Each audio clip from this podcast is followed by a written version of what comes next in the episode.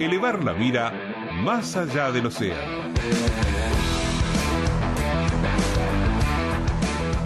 Se lo planteábamos bien temprano, les dije que estuvieran atentos a esto, porque está muy bueno mirar, aprovechar esta ventana que nos plantea día a día Lourdes Vitabar para ver otros modelos, algunos considerados muy exitosos.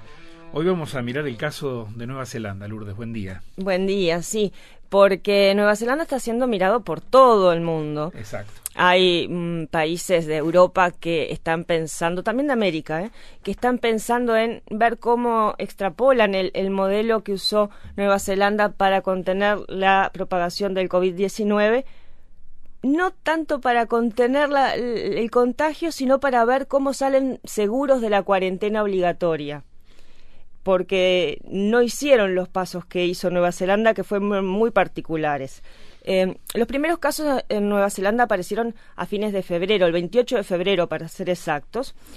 Y eh, hace unos días nada más, la semana pasada, la primera ministra de Nueva Zelanda anunció en conferencia de prensa que se había eliminado el virus en ese país.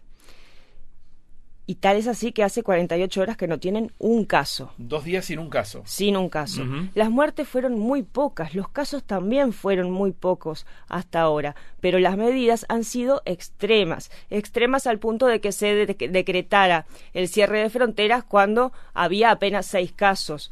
Eh, que se decretara la cuarentena general obligatoria de los casi 5 millones de habitantes de las dos islas que componen Nueva Zelanda cuando había 102 casos. -huh eh, pero todo eso dio frutos. ¿Cómo fue vivir esa experiencia? ¿Cómo fue la noticia de ese primer caso en febrero y los días hasta hoy? Eh, lo estuvimos conversando con la cónsul honoraria de Uruguay en Nueva Zelanda, María Elena Duter. Eh, ella es cónsul de Uruguay hace 13 años, es investigadora en temas de agro. Y, y, ella me decía que le tocó de cerca porque el primer caso estuvo relacionado con una conferencia de Hereford en la que hubo participantes uruguayos a la que ella asistió también. Y comenzamos nuestra conversación por ahí. A ver. Uno de los primeros casos fue vinculado a una conferencia que hubo en la ciudad de Queenstown, en la conferencia de Hereford, y a mí me tocó muy directamente porque yo había estado con ese grupo de uruguayos que concurrieron a esa conferencia y de hecho a mí me pidieron que me quedara en mi casa sin salir por miedo a que alguno de esos uruguayos hubiera estado infectado y me hubiera infectado y yo este, pasar el, el virus a, a, otras personas, ¿no? Así que sí nos tocó de cerca, nosotros pensamos al ser isla que no nos iba a pasar, esa es la realidad, y fue bastante choqueante porque dijimos, wow, mismo siendo isla y teniendo los controles que teníamos en el aeropuerto, no logramos parar la entrada del virus, o sea que fue bastante choqueante. Pero ya veníamos con todas las noticias que había en el mundo, entonces creo que el país y la gente ya estaba mentalmente preparada que eso, eso, eso iba a pasar. Quizás por las noticias que llegaban desde el mundo, no se esperaban que avanzara tan lentamente, porque dos semanas después había apenas seis casos. Lo que Nueva Zelanda tiene distinto a otros países es el sistema de salud. El sistema de salud nuestro es un sistema público, si bien no es totalmente gratuito, es público. O sea que todos tenemos el mismo sistema de salud en ambas islas, en la isla norte y la isla sur. Significa que cada persona que va a tratarse, cualquier médico, está dentro de un tema centralizado de información. Esto tiene una gran ventaja que cualquiera que se acerque a un médico automáticamente salta en el sistema nacional. Y eso hace que Nueva Zelanda pueda tener control de cada una de las personas que está enferma dentro del país.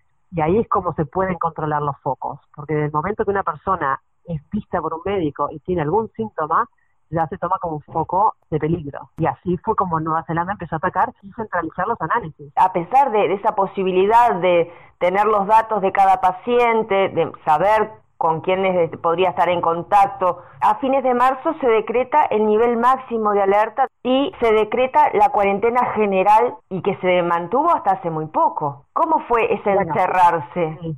Es, una, es, un, es una sociedad que es muy organizada, es una sociedad que acata órdenes este, casi que sin cuestionar.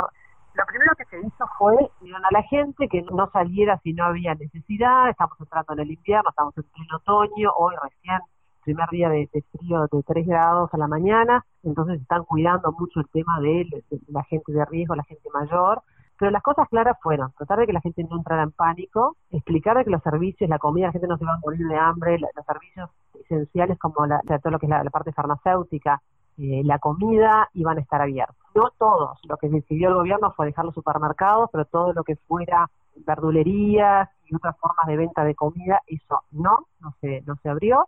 Y dejaron sí a las, este, lo que se llama el almacén de barrio abierto, porque hay mucha gente mayor que o no maneja o no tiene acceso a un supermercado que queda más lejos aquí y tiene sí la posibilidad de ir a un, almacén que queda a la esquina de su casa.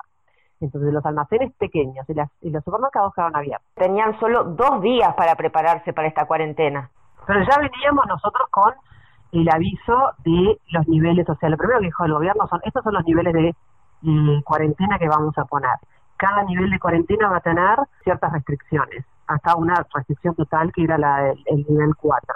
Pero mismo es ese nivel 4, había todo, hay todo un documento donde les explica a las empresas quién puede trabajar y quién no, quién puede hacer algo y quién no, quién puede estar abierto y quién no, o sea, está todo muy organizado. Entonces, nosotros, por ejemplo, esos dos días que nos dieron, bueno, para levantar las computadoras y llevarnos a nuestras casas, ya tener solucionado con la gente, por ejemplo, de IT, de tener todos los sistemas de Internet y todo. Y bueno, lo que se pidió básicamente fue que cada uno se mantuviera en su burbuja familiar o la burbuja que ellos consideraban. Por ejemplo, una casa de salud, la burbuja son todos los ancianos más los enfermeros que están en la casa de salud. Dentro de lo que es mi casa es mi familia, esa es mi burbuja y como yo con el agro, yo fui habilitada a trabajar. Y mi otra burbuja es mi burbuja del trabajo que somos las tres personas en el campo manteniendo las restricciones del nivel 4, que era cada uno en su oficina, no compartir autos, no compartir, por ejemplo, si trabajamos en alguna herramienta del campo, en, algún tractor o algún vehículo, con desinfectante cada vez que uno sale, uno se sube y otro se baja.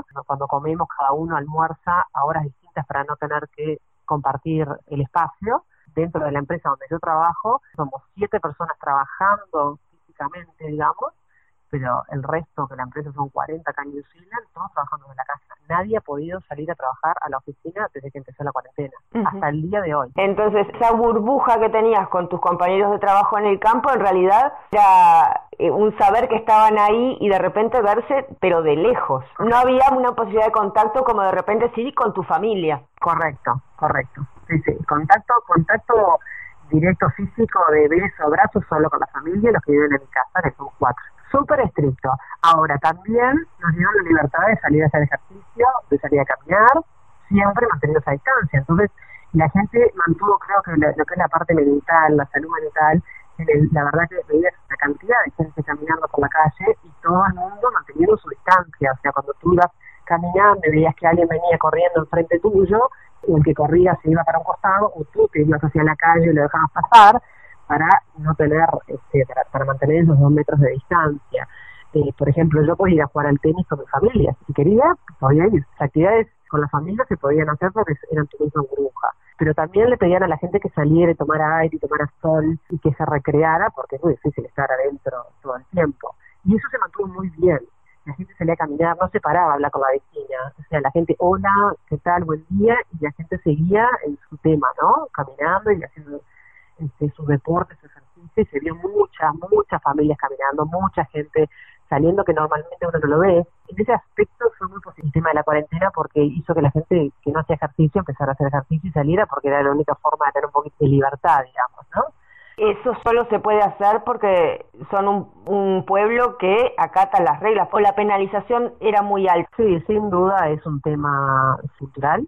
Son sociedades más frías que las nuestras, sin duda no tienen quizá tanta la necesidad que tenemos nosotros del abrazo, del beso, del, estar siempre con amigos, pero el miedo, el miedo hizo que la gente acatara. Y sí, eh, la policía hacía controles y sí la penalización era monetaria, y no solo monetaria, sino social, porque la gente que sí rompió las reglas salían las, las noticias con nombre y apellido, nombrados por la primera ministra diciendo que lamentable tener gente como usted, usted, eh, haciendo, rompiendo las reglas. Cada persona que tenía el, acceso a trabajar tenía una carta, tenemos una carta, donde dice por qué somos servicio esencial. Ese servicio esencial además tiene que ir firmado por el director de la empresa donde te avala a ti a ir de tal lado a tal lado para trabajar. O sea que yo eh, viajo todos los días en auto para venir al, campo, este, acá a la estación experimental que manejo, si yo me fuera de la zona y me para la policía, sea, me multa, porque no tengo por qué estar en otra zona que no sea la zona de mi trabajo.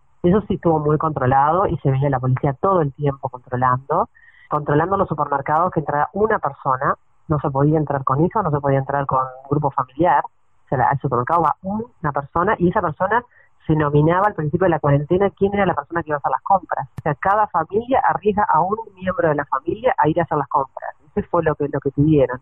Bueno, si van a arriesgar, arriesguen al que sea al que sea joven, al que sea fuerte, que si tienen gente en su barrio, por ejemplo, que, que, es de riesgo, sí comunicarse por teléfono y le pueden hacer las compras. Acá también el sistema de compra online hace mucho tiempo que está en los supermercados, donde uno hace la compra desde la computadora y le puede ir a retirar o te lo traen a tu casa. Entonces ese sistema ya está, eh, ya está instalado. Otro sistema es que nosotros casi no usamos dinero, nosotros usamos casi todo tarjeta, el dinero cash casi no se, no se ve. Nosotros tenemos un sistema que se llama el TAP en la tarjeta, que no tenés ni siquiera que ponerle el PIN, o sea, uno pasa la tarjeta por encima y ya hace el pago y queda verificado la, la compra. Tenemos muchas cositas que ayudan a que la compra sea más rápida, que haya menos contacto persona a persona. Ya el día del día uno de la cuarentena, nosotros no usamos máscaras, no usamos guantes. Acá el tapabocas y los guantes se destinaron solo para las personas de la salud. Como tú sabes, no entramos a la casa con zapatos tampoco. Eso ya es una regla país de toda la vida del lado del mundo donde no se entra a la casa con zapatos. Vos me decías hace un ratito que están ahora en el nivel 3, que hace dos días que no tienen ningún caso, pero que igual están haciendo muchísimos testeos aleatorios en cualquier lugar. Sí, correcto. Se fue a uno de los supermercados más grandes que al menos acá te estoy hablando de la isla sur, y se hicieron testeos en la puerta del mercado, donde dieron todos negativos, para ver si existía algún foco de casos sintomáticos que podrían crear infección que no, la tengan controlada, lo que es el sistema de salud que te hablé anteriormente. Hoy salió temprano la Prime Minister a hablar en la radio también diciendo que si pasamos del nivel 3 al nivel 2, o sea, va, va, a esperar bastante tiempo, si bien los casos vienen en cero, no quiere tener sorpresas, no quiere de que aparezca un foco y tener que volver para atrás, ella considera que es más dañino la vuelta hacia atrás eh, al, al, nivel 4, que si esperamos más tiempo en cada uno de los niveles y, seamos pacientes. Pero hay una realidad económica, hay una, o sea, ven la crisis económica que se viene y eh, ven también el tema de eh, la salud mental de la gente cierre afecta mucho y están conscientes y todo el tiempo eh, lo están pasando en televisión, está bien no sentirse bien, es normal que uno se sienta deprimido, tratando de apoyar ese lado, ¿no? Porque se va, se va a descontrolar esa área, se va a descontrolar. ¿Qué manera les beneficia en la vida diaria el estar en un nivel 2? ¿Qué van a poder hacer que no podían hacer hasta ayer? Del nivel 4 al nivel 3 la diferencia fue, fue bastante grande. Eh, porque ahora todos los negocios, por ejemplo, de comidas que tengan la posibilidad de, vender de forma takeaway o pick up, están habilitados a, vender. De hecho, uno va a una cafetería y puede desde la puerta pedir un café y se lo lleva. O sea, no se puede uno quedar ahí. Y dentro de lo que es el pedido, a un metro, en vez de dos metros, estamos a un metro de distancia, que ellos nos marcan con cinta en el piso, donde hacemos cola para pedir. Lo mismo pasa en los supermercados. Todos los supermercados tienen a la, salida del supermercado tienen las líneas de distancia para que cuando uno vaya entrando al supermercado eh, mantenga la distancia y hay una persona de seguridad en la puerta que te deja entrar cuando sale una persona, o sea, deja un máximo de personas por metro cuadrado y eso con las farmacias, con todo se mantiene igual. Eso sí, en los almacenes pequeños entra una persona y cuando sale esa persona entra la siguiente. Ese sistema de mantenerse así, el calúnico cambió porque de dos metros es un metro y la posibilidad de comprar todos estos comidas y, bebidas.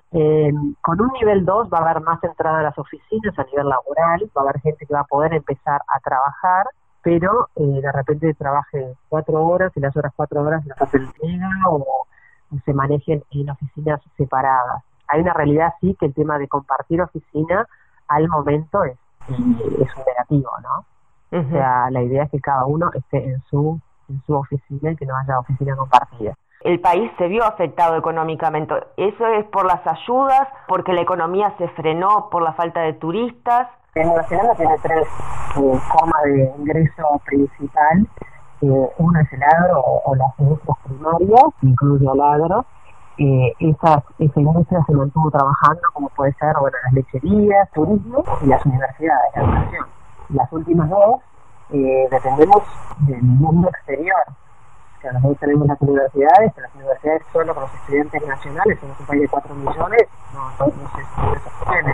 Es una industria la educación en Nueva Zelanda, al igual que el turismo. Ciudades enteras como Queenstown, que es la ciudad más turística que tiene Nueva Zelanda y la más conocida a nivel mundial, que tiene la isla sur, de un día para otro se vació, porque bueno, todos los turistas empezaron a retornar a sus países y los hoteles se vaciaron, los cafés cerraron, y bueno, ahí donde tenemos una, una, la mayoría de la colonia uruguaya está en esa zona, como un poco trabajar bastante duro tratando de, repatriar a esos uruguayos y tratando de avisarles de que se movieran rápido de esas zonas para zonas de, de agro. hoy por hoy es una ciudad fantasma, no hay absolutamente nadie. De hecho, en una semana bajaron las rentas, la gente se empezó a ir y los dueños de casas que alquilaban las casas se quedaron sin, esa entrada de dinero, los tuvieron que, reducir personal porque sabían que era inviable. Tuvieron mucha fuente de trabajo, pero también nosotros como cónsules, por ejemplo, tuvimos el aviso del gobierno a través del Ministerio de Relaciones Exteriores de Nueva Zelanda, alertándonos diciendo, a ver, esta ciudad va a colapsar. Pedimos, por favor, hay tantas miles de personas que vienen con visa de trabajo que son en nuestros países, por favor comuníquense con ellos y empiecen a darles posibilidades para retorno a su país por lograr eh, colocarse en los trabajos. no, no fue una sorpresa de que esa ciudad iba a quedar vacía. ¿Y qué esperan que pase en los próximos meses? ¿Una recesión muy dura o algo de lo que van a poder salir apenas eh, la gente empiece a viajar otra vez? Bueno, ahora se está hablando de poder abrir lo que vendría a ser la burbuja Nueva Zelanda con la burbuja Australia. Eso es lo que se está negociando en este momento, poder abrir las fronteras de ambos países. Pero bueno, la aerolínea de Nueva Zelanda perdió mucha fuente de trabajo en la primera semana de la cuarentena. Tuvieron que despedir un montón de empleados eh, en New eh, que fue lo más choqueante. Para, creo que, eso fue lo más choqueante cuando recibimos la noticia de que toda esta gente iba a perder su trabajo y fue de un día para otro.